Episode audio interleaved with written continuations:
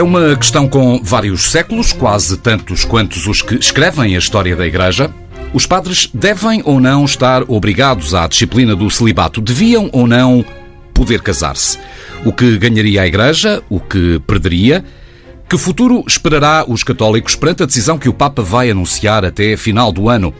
Nos próximos dias, Francisco ditará a lei sobre a ordenação de homens casados na Amazónia como medida para suprir a falta de padres na região. E essa porta aberta pelo Sínodo do passado mês de outubro veio então relançar o debate sobre se os padres deviam ter a liberdade de poder casar. Jorge Ribeiro defende que sim, preside a Fraternitas, associação de padres que foram dispensados do celibato que abandonaram o sacerdócio para casar, tem 80 anos, é doutorado em Psicologia Social, tendo sido monge beneditino durante 13 anos. Abandonou a ordem em 1977.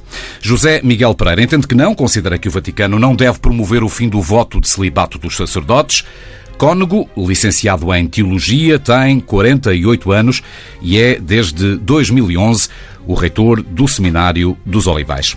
Em tempo de Natal, festa maior para os católicos, agradeço-vos terem aceitado o desafio para uma conversa franca entre irmãos sobre o que vos divide.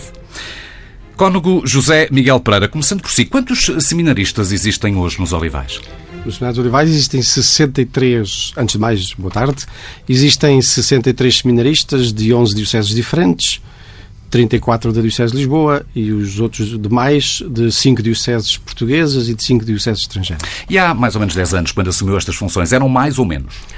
Uh, era mais ou menos o mesmo, porque foi a partir de 2010 que nós começámos a receber algumas dioceses de Portugal, mais algumas dioceses de Portugal, e portanto, nessa altura saltou de 40 e tal para a volta de 60.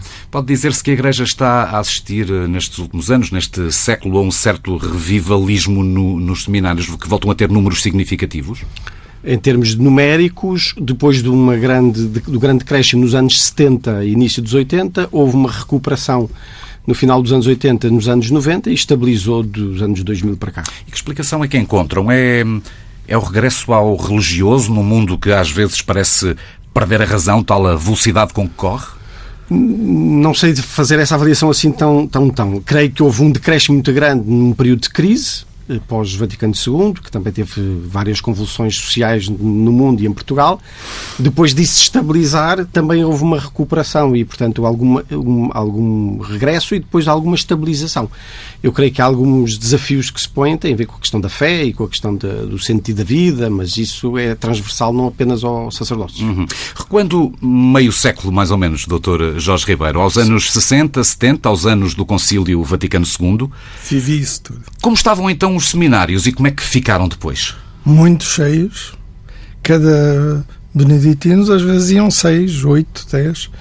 Pois franciscanos e na ordenação, por exemplo, na sede do Porto, onde eu fui ordenado, uh, eram muita gente. Estavam cheios e depois esvaziaram-se no pós-Concílio Vaticano II? Tem, tem de se olhar para a coisa. Para o seminário, aquilo estava com cento e tal pessoas, por exemplo, na escola claustral no Mosteiro de Sins Verga, havia 120, 100, só lá.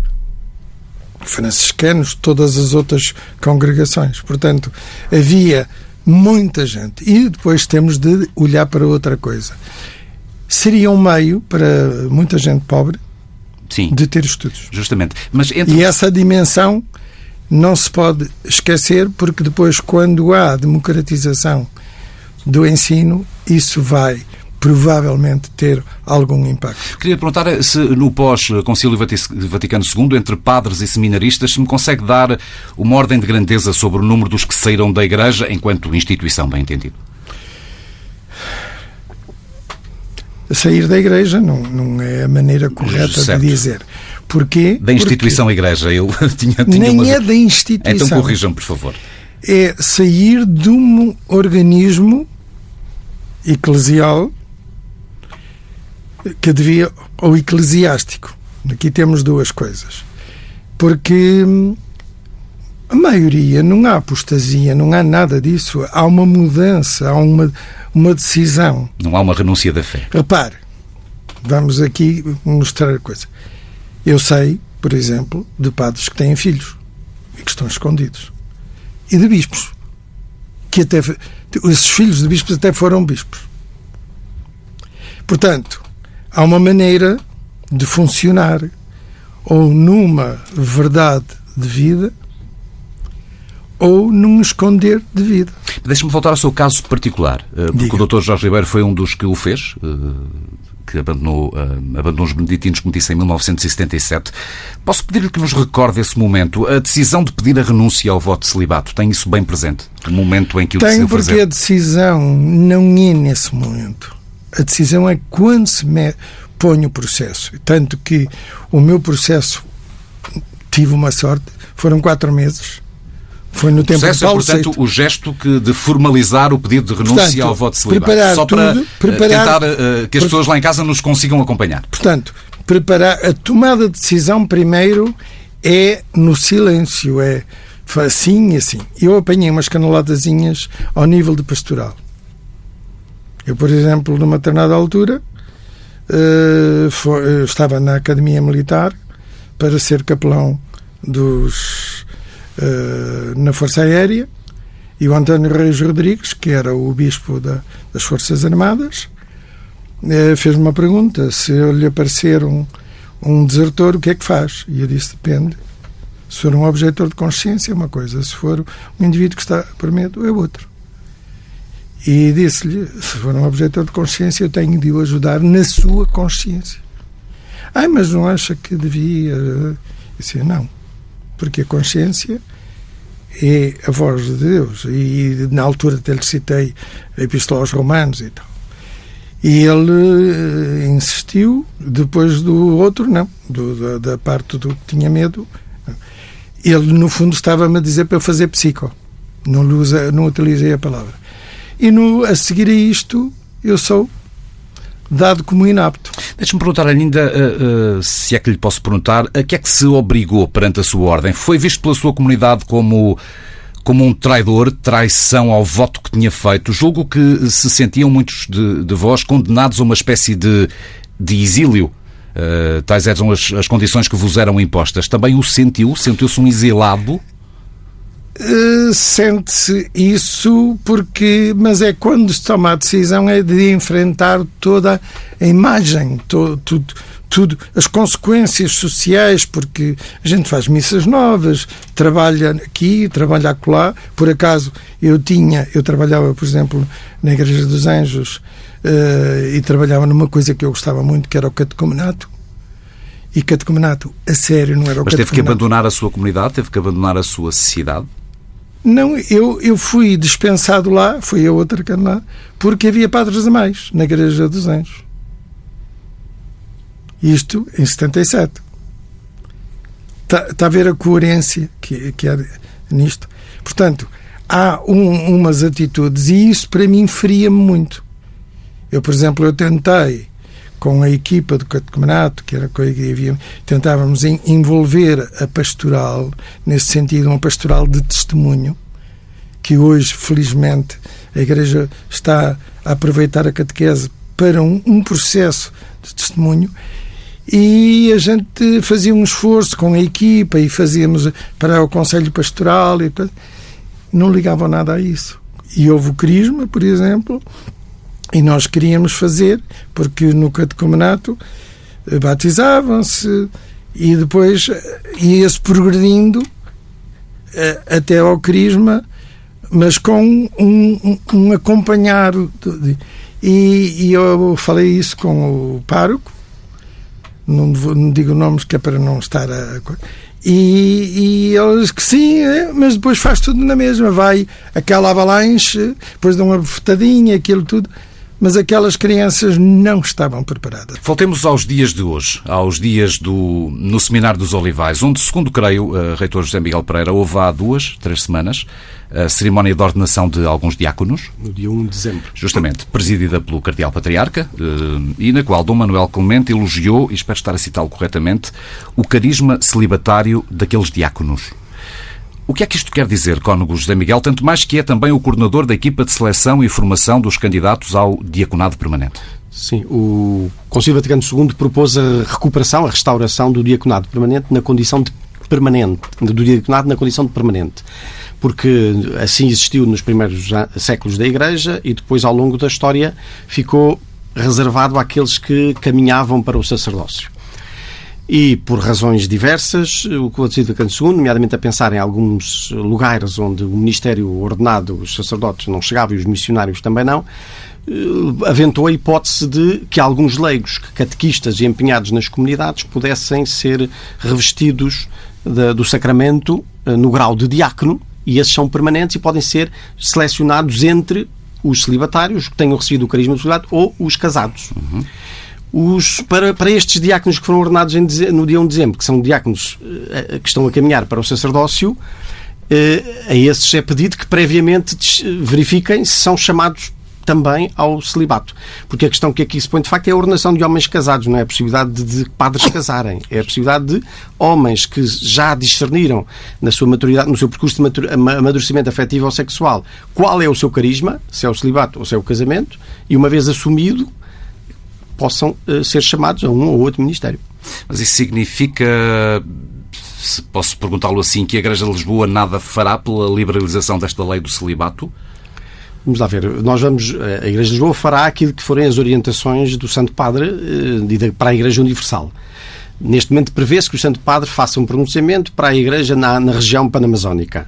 Se depois disso, a partir daí, vai haver uma reflexão ou não para a Igreja Universal, depois eh, caminharemos com a Igreja, guiada pelo Espírito Santo, e faremos aquilo que a Igreja sugerir e fizer. Ou seja, não há neste momento no Seminário dos Olivais nenhum movimento que possa vir, por exemplo, a corporizar, e mesmo que apenas internamente, eh, num primeiro momento, algum debate sobre a disciplina do celibato? O debate pode acontecer porque é normal, é transversal. Quer dizer, os fiéis ouvem, escutam, pensam, refletem, uns com mais a leitura também do, do que é que pensa a Igreja, outros mais um bocadinho Mesmo dentro do seminário, é uma reflexão permanente essa? É uma reflexão que se põe, claro, com certeza, porque o seminário não está isolado com os meios de comunicação social, com a presença dos seminaristas nas paróquias e, no, e na, na, universidade. Portanto, uh, os seminaristas estão no meio do mundo, com certeza, procurando encontrar critérios um bocadinho de fundamentação espiritual e fundamentação uh, da fé para ler as realidades, mas integrados no mundo e inseridos no mundo, porque esse é o, é o sentido também do carisma do sacerdócio secular. Um, Centremos-nos então nos argumentos de fundo, nas razões que vos separam, naquilo que não permite que estejam de acordo neste olho que não, o que vos leva a estar em posições antagónicas quando se pergunta se a Igreja devia ou não uh, permitir a ordenação de homens casados. Correndo o risco de exacerbar o meu poder de síntese, Dr. Jorge da Ribeiro, diria que a Fraternitas, a associação a que preside, considera que a lei do celibato não cumpre a Bíblia, uh, ao ser infiel ao espírito primitivo da, da, Igreja dizer, Católica? Eu posso lhe dizer já, por favor. Olha, o Pedro que foi escolhido por Jesus. Não, Pedro, o outro Pedro. O outro Pedro, que foi escolhido por Jesus e, como base, era casado. Mas considera que é uma só... lei atentatória, por exemplo, dos direitos humanos, antinatural? Uh, Eu acho... Passei por argumentos desses quando me preparava para o programa. Os direitos humanos derivam em grande parte dos princípios do Evangelho. E, portanto, nós não podemos pôr uns para aqui e outros para lá. Quer dizer, a liberdade de escolha, que é um, um grande qualidade um, um grande talento ou não me vem a palavra própria, mas quer dizer, aquilo é inerente atributo à pessoa, é? atributo inerente à pessoa é a liberdade. Deus respeita-nos até a fazer as neiras.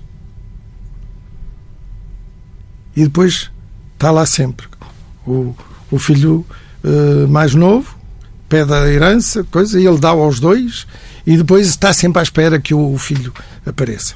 Portanto, ele respeita. E faz festa quando o outro dá a volta.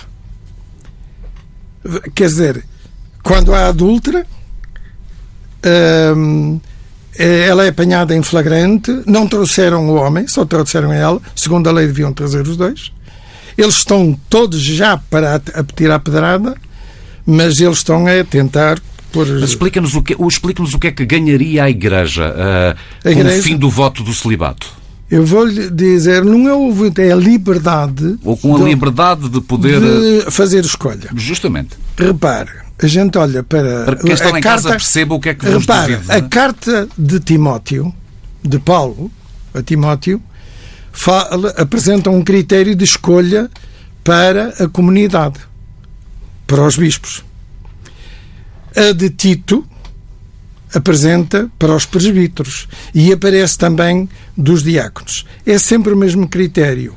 Uma família, com um chefe de família, com uma vida equilibrada ao nível da fé e da, da do social, é uma entidade que constitui alguém, um bom alfobre para a colheita.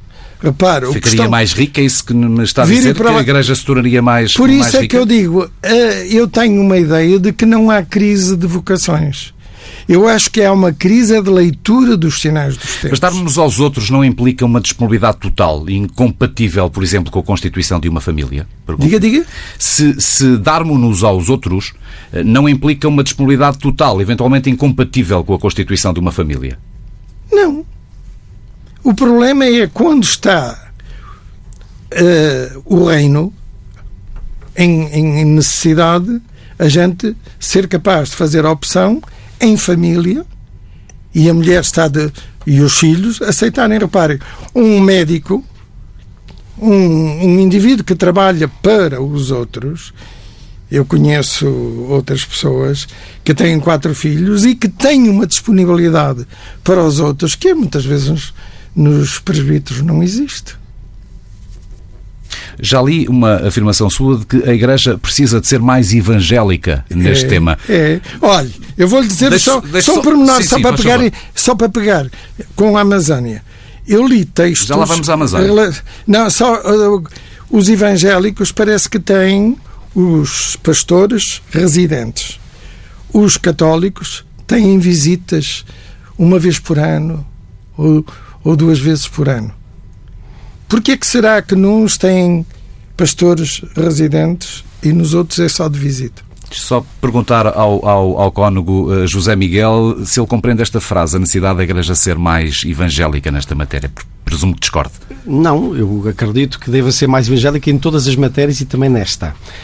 Porque o próprio Evangelho é um, uma revelação de Deus que acontece numa comunidade. Não acontece assim eteriamente, ou quer dizer, não cai do céu aos trambolhões, para ser mais, mais, mais menos coloquial. Uhum. Uh, e, portanto, uh, acontece numa comunidade. É a comunidade que vai eh, discernindo, vai descobrindo e decidindo quais são os critérios para o exercício, para a resposta a Deus e para o exercício das propostas de evangelho, de, de, evangelho, de boa nova, de boa notícia que Deus faz. Ora bem, com certeza que o celibato não acrescenta disponibilidade, de, disponibilidade de tempo e de serviço e de dedicação e de cuidado. Não acrescenta. Ou seja, os leigos também têm isso. Agora, os leigos têm, são chamados a viver isso em determinados espaços, em determinadas realidades. A começar no seio da família, com a esposa, com os filhos, com as famílias herdadas, a família da mulher e a família do marido, com a nova família, com a instituição familiar, Mas com então o que é que o celibato vos dá, nos dá? O celibato que nos dá é uma forma de amar que não é menor que a forma de, de, do casamento, mas é uma forma de amar que tenta reproduzir a forma de Jesus amar na sua, no seu serviço em favor da salvação de todos. Ou seja, um coração que, em vez de partir do concentrado para todos, parte do universal para o cada um. Só estas duas formas de amar são maneiras de amar diferentes. E, e, e, e incompatíveis? Não se pode amar das duas maneiras, dessas duas maneiras? Uh, uh, não não se pode amar das duas maneiras porque se, uh, implicam dinamismos do coração e da entrega e, da, daquilo que preenche o coração que é diferente. De facto, há uma. Uh, para, o, para o sacerdócio católico, nós não estamos a falar apenas de uma função, do exercício de funções. Nós estamos a falar, sobretudo, de ser consagrado para tornar presente Cristo num determinado serviço que comporta também a forma como ele escolheu amar. Jesus valorizou muito o casamento, Jesus valorizou muito, teve presente nas bodas de Caná, Jesus valorizou muito o casamento e não escolheu para ele essa forma de amar. E quando confia aos apóstolos esse serviço, ele não lhes pede apenas que eles prestem serviços, ele pede que eles aprendam a, a, a torná-lo presente é uma outra forma de o tornar presente quando ele sobe aos céus. Não é a única forma de tornar presente. Há várias maneiras de Cristo se fazer presente. Mas esta é a forma de Cristo se tornar presente como pastor, como cabeça e como esposo da Igreja. E, portanto, aquele que reflete Cristo como esposo da Igreja também abraça a sua forma de ser esposo ao jeito de Cristo. E consegue ver, o que é que a Igreja perderia se este, esta disciplina do celibato fosse eventualmente aligerada, anulada? Eu creio que tenderia a perder aquilo que se verifica, por exemplo, nas, nas igrejas e nas comunidades eclesiais da Reforma. Perdesse a, a força do sinal sacramental e uh, uh, uh, o caminhar progressivamente para compreender o sacerdócio apenas como um serviço e uma função e deixar a força do sinal sacramental, de tornar presente Cristo na sua forma de se entregar até ao fim, de renunciar a si mesmo em favor de todos, de abraçar universalmente todos e cada um para fazer a família, a família dos filhos de Deus e fazer da, da humanidade uma nova família, uma família renovada, porque nós vivemos esses dinamismos familiares e esses dinamismos uh, até afetivos e sexuais, somos chamados a vivê-los verdadeiramente pela positiva pela forma como somos capazes de envolver o corpo, a alma, o espírito, a mente, a dedicação, o tempo, tudo na forma como nos entregamos. Claro que depois haverá sempre Uh, situações deficitárias de viver isto e umas mais claras, outras mais escondidas, como existe nos casamentos, como existe em, todas, em todos uh, os projetos humanos. Mas o horizonte que aponta é possível e é, e é humano. Deixa-me colocar esses argumentos no, no, no, momento que vivemos, nesta Mas... sociedade digital que, que, que, vivemos e que trouxe problemas novos até para dentro dos seminários. Li, por exemplo, declarações suas sobre a sexualidade digital, a ajuda que, a ajuda que prestam a quem se torna dependente da internet e particularmente de alguns sites. Eh, Porque é que este, neste contexto, neste momento que vivemos, neste dezembro de 2019, a Igreja deve manter essa mesma proposta um, sobre a disciplina do celibato. Parece imutável, parece que passaram dois mil anos e, um, se calhar, não pode mesmo mudar para pegar, vamos lá ver, o celibato é de facto uma realidade que não é a substância do, sacramento do, do, do, do, sacramento do ministério sacerdotal. Não é a substância. Agora, há uma abrangência, uma conveniência muito grande, dizem os documentos da Igreja, para que não se traduza apenas no exercício de umas funções, mas reflita também o modo de Cristo realizar aquilo que confiou aos apóstolos. Mesmo a, a, questão da prática dos apóstolos, a gente ouve de facto falar da sogra e sabemos que havia nas, nas comunidades do tempo dos apóstolos havia uh, pessoas casadas, não significa que todos fossem casados, e sabemos que eles viveu Jesus. No tempo dos apóstolos e durante uns séculos.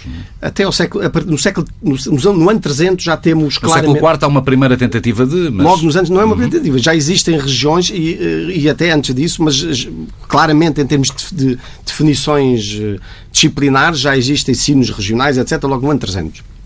Mas a, a, a, definição disciplinar acontece por causa de uma prática que começou a acontecer, que é uh, aqueles que eram chamados a sacerdócios experimentavam-se um apelo de identificação e de radicalidade de entrega que, que, eram a pouco e pouco uh, chamados, ou, ou sentindo-se chamados, a privar-se da vida conjugal eles próprios a absterem-se da vida conjugal. E depois a Igreja, as comunidades vão pedindo que eles façam isso. Ora bem, isto é, isto é contraproducente, porque significa que alguém que casou vai depois deixar pendurada mulheres e filhos. E, portanto, não é esse o sentido. O sentido é que se faça o discernimento primeiro. E depois a Igreja não impede a liberdade de escolha a Igreja, há aqueles que escolheram ser celibatários, este é o princípio, depois na, no concreto da vida isto entrecruza-se, mas há aqueles que escolheram primeiro ser celibatários, a Igreja pergunta-lhes se também se descobrem chamados a ser padres e faz a formação a partir daí. Uhum. Queria fazer uma observação. Queria, é, Por favor, é Dr. Jorge Ribeiro. Não terá Jesus enganado, terá, ter-se-á enganado porque escolhe Pedro, escolhe outros que são todos casados, Porquê? Eles são casados. Têm o carisma do matrimónio como dão para a igreja. Eu custa-me uma coisa. Depois há ortodoxos unidos a Roma que têm uma disciplina diferente e que podem ser casados. Portanto, há aqui às vezes um forçar. Eu não, não contesto toda aquela mística. Agora, o que me, me parece é que aquela leitura que se tem de fazer nos tempos onde a Igreja está exangue, está a ficar exangue, sem pastores, porque repara, a Eucaristia é aquilo que marca uma comunidade. E há muitas comunidades sem Eucaristia dominical.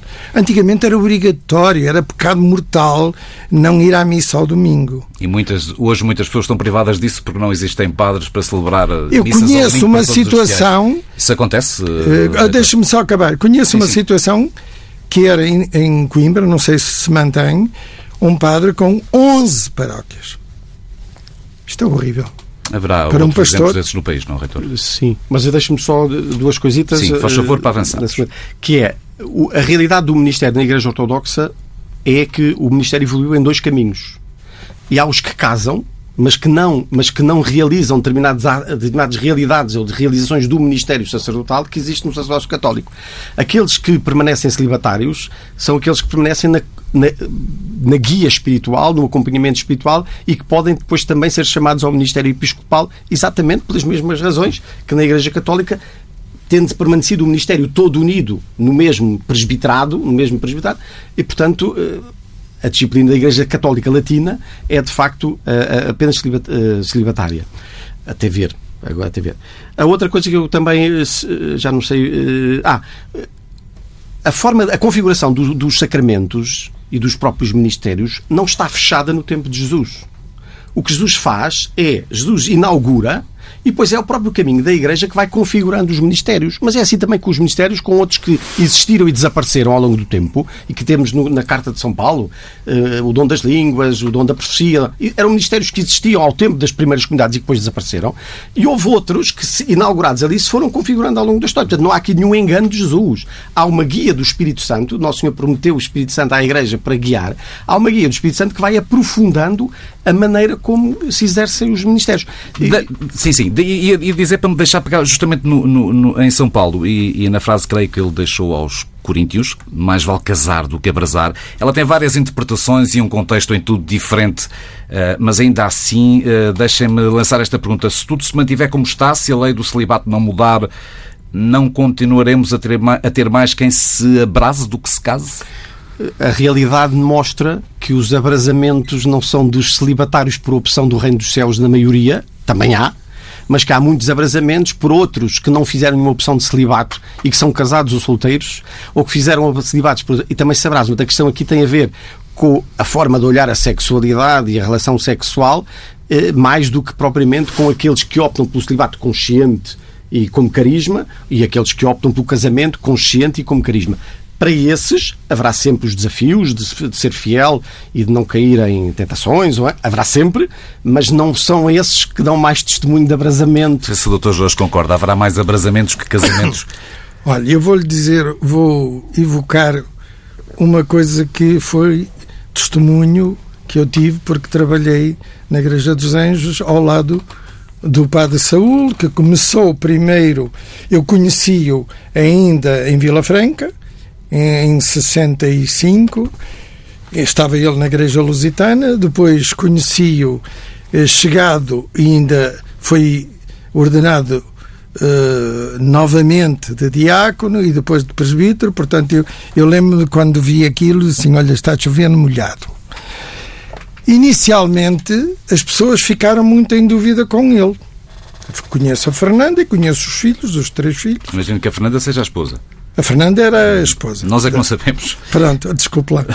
E, e então, inicialmente, aí ele vai dizer à, à mulher os, as confissões, e eu um dia vi aquilo, estava-me a cheirar mal. E eu fiz uma homilia relacionada exatamente com isso, porque acho que era obrigação minha preservá-lo e eu achava que ele era um homem sério. O que é que acontece? Ele inicialmente era posto em questão e depois, soube eu, porque depois fui para os Estados Unidos, o que aconteceu é que ele depois era um perito em aconselhamento de casais. Ele foi para a Igreja das Mercês. Então como é que é? Este carisma para a Igreja vem ao de cima, segundo fala o São Paulo na Epístola aos Coríntios. Porque ele põe em pé de igualdade tanto o celibato como o outro.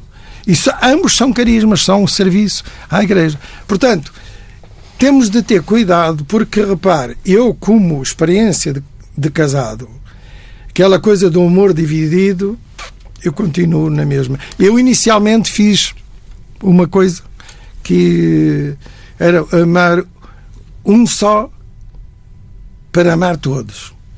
Depois vi que isso que não era verdade. Estamos mesmo a caminhar para o final e eu lembrei na abertura do programa que estará por dias a decisão do Papa Francisco sobre a ordenação de homens casados na Amazónia. Uh, recordo uma recomendação que lhe foi feita pela esmagadora maioria dos bispos reunidos em Sínodo no passado mês de outubro. É, pois, expectável que o Papa uh, venha a abrir essa exceção, a de permitir que homens casados que cumpram determinadas condições, é certo, mas casados, uh, sejam padres. Pergunto-vos se em matéria como esta há espaço para exceções dentro da Igreja Católica e se consideram que, a ser aprovada, esta possibilidade chegará rapidamente a outras partes do mundo. Começando por si, Cónago. Para já, a proposta do Sino não é a ordenação de homens casados sem mais. É a ordenação daqueles que já são diáconos e têm um ministério fecundo. É preciso depois perceber como é que o Papa vai ler isso e interpretar isso. Daqueles que já são diáconos e, portanto, ordenados casados. Mas mantendo a pergunta, se não poderá ser o início de uma bola de neve? Poderá, é um caminho que compete à Igreja com o Espírito Santo descobrir. Eu entendo que perder-se o vínculo estreito entre o celibato e o ministério era um empobrecimento, aliás, como acontece nas igrejas da Reforma, nas igrejas da Reforma, nas igrejas das comunidades eclesiais. Perdeu-se a dimensão sacramental. Para muitas delas, o ministério sacerdotal, a ordem não é sacramento e é um, um serviço, uma função profética de condução da comunidade, mas que perdeu a dimensão de representativa, tornar presente Cristo pastor, tornar presente Cristo esposo da igreja, tornar presente Cristo cabeça de um corpo, e se perdeu eh, não existe nessas igrejas, nessas comunidades.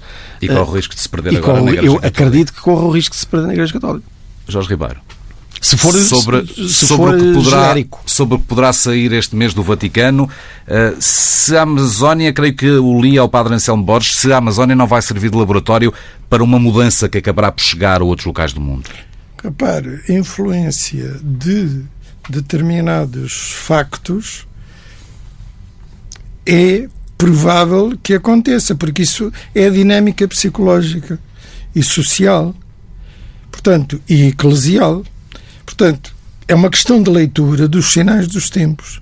Se é Pode melhor ser uma abertura de porta para, eh, para se é melhor manter uma comunidade, se é a igreja hierárquica ou hierarquia da igreja mantém fechadas as portas ou se está preocupada com a comunidade que precisa da Eucaristia e os outros sacramentos. Eu gostava só de dizer que no, na interpretação teológica dos sinais dos tempos não é apenas uma leitura sociológica, é uma leitura teológica das realidades sociológicas. Ninguém está a dizer o contrário. E por isso muitas vezes não é apenas a, a influência psicológica ou a extensão sociológica que preside às decisões da Igreja de facto, é uma preocupação muito grande para a Igreja a falta de a comunidades sem Eucaristia. Mas como é que daí se decorre uma, novidade, uma nova, um ardor na pastoral vocacional? Ou, como dizia o sino da Amazónia, da Amazónia e o Papa chamou a atenção no, na intervenção final, a quantidade de missionários ou de sacerdotes que, uma vez ordenados, em vez de se dirigirem à Amazónia, foram,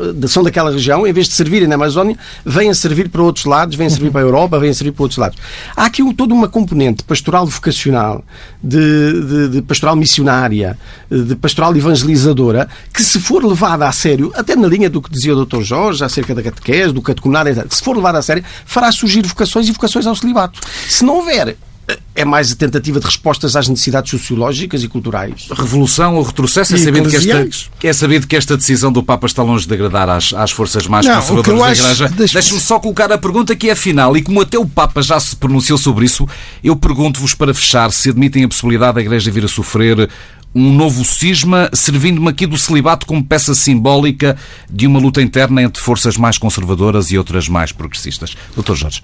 Eu, eu penso que essa ideia do cisma é, foi uma tentativa de ameaça. Mas eu acho que o Papa Francisco, em linguagem vulgar, está-se marimbando para isso. Porque o que ele está preocupado é com um anúncio.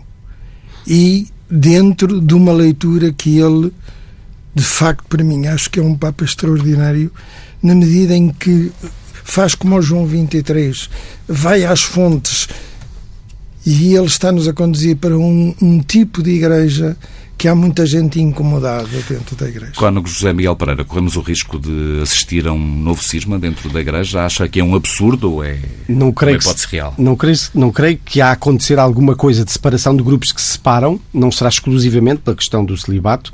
Aliás, já se manifesta. Uh, formou a pergunta dizendo que usava aqui quase como pois. simbólico entre as. Dif... uh, para marcar as diferenças sobre o que se vive hoje na Igreja. É notório que há gente que não gosta muito deste estilo do Santo Padre, uma igreja mais sinodal, uma igreja mais de ir às fronteiras. Há muita gente que não gosta. Isso é notório. E essas pessoas, algumas têm dificuldade de saber para onde é que caem, se permanecem na igreja ou se caem para fora. Eu acho que este Papa tem também esse cuidado porque ele nas entrevistas que dá nos aviões, ao mesmo tempo que revela o cuidado das periferias, também revela o cuidado por aqueles que, em função de propostas eh, menos prudentes, possam criar alguma ruptura. Agora, ele procura ser fiel ao Evangelho, portanto, ele procura integrar todos sem deixar de anunciar o Evangelho. E isso acho que é um bem do Espírito Santo que se conduziu a Igreja ao longo dos séculos e continua a conduzir a Igreja com este Papa e com outros. E que vos permite acabar em concordância. Eh, repara, a economia que mata. Esse é que é o grande problema em relação ao Papa Francisco. E eles estão a tentar aproveitar, os economistas, infelizmente, Jorge Ribeiro, presidente da Associação Fraternitas, e José Miguel Pereira, reitor do Seminário dos Olivais, obrigado por terem vindo ao Olho que Não, em tempo de Natal, para uma conversa sobre a ordenação de homens casados.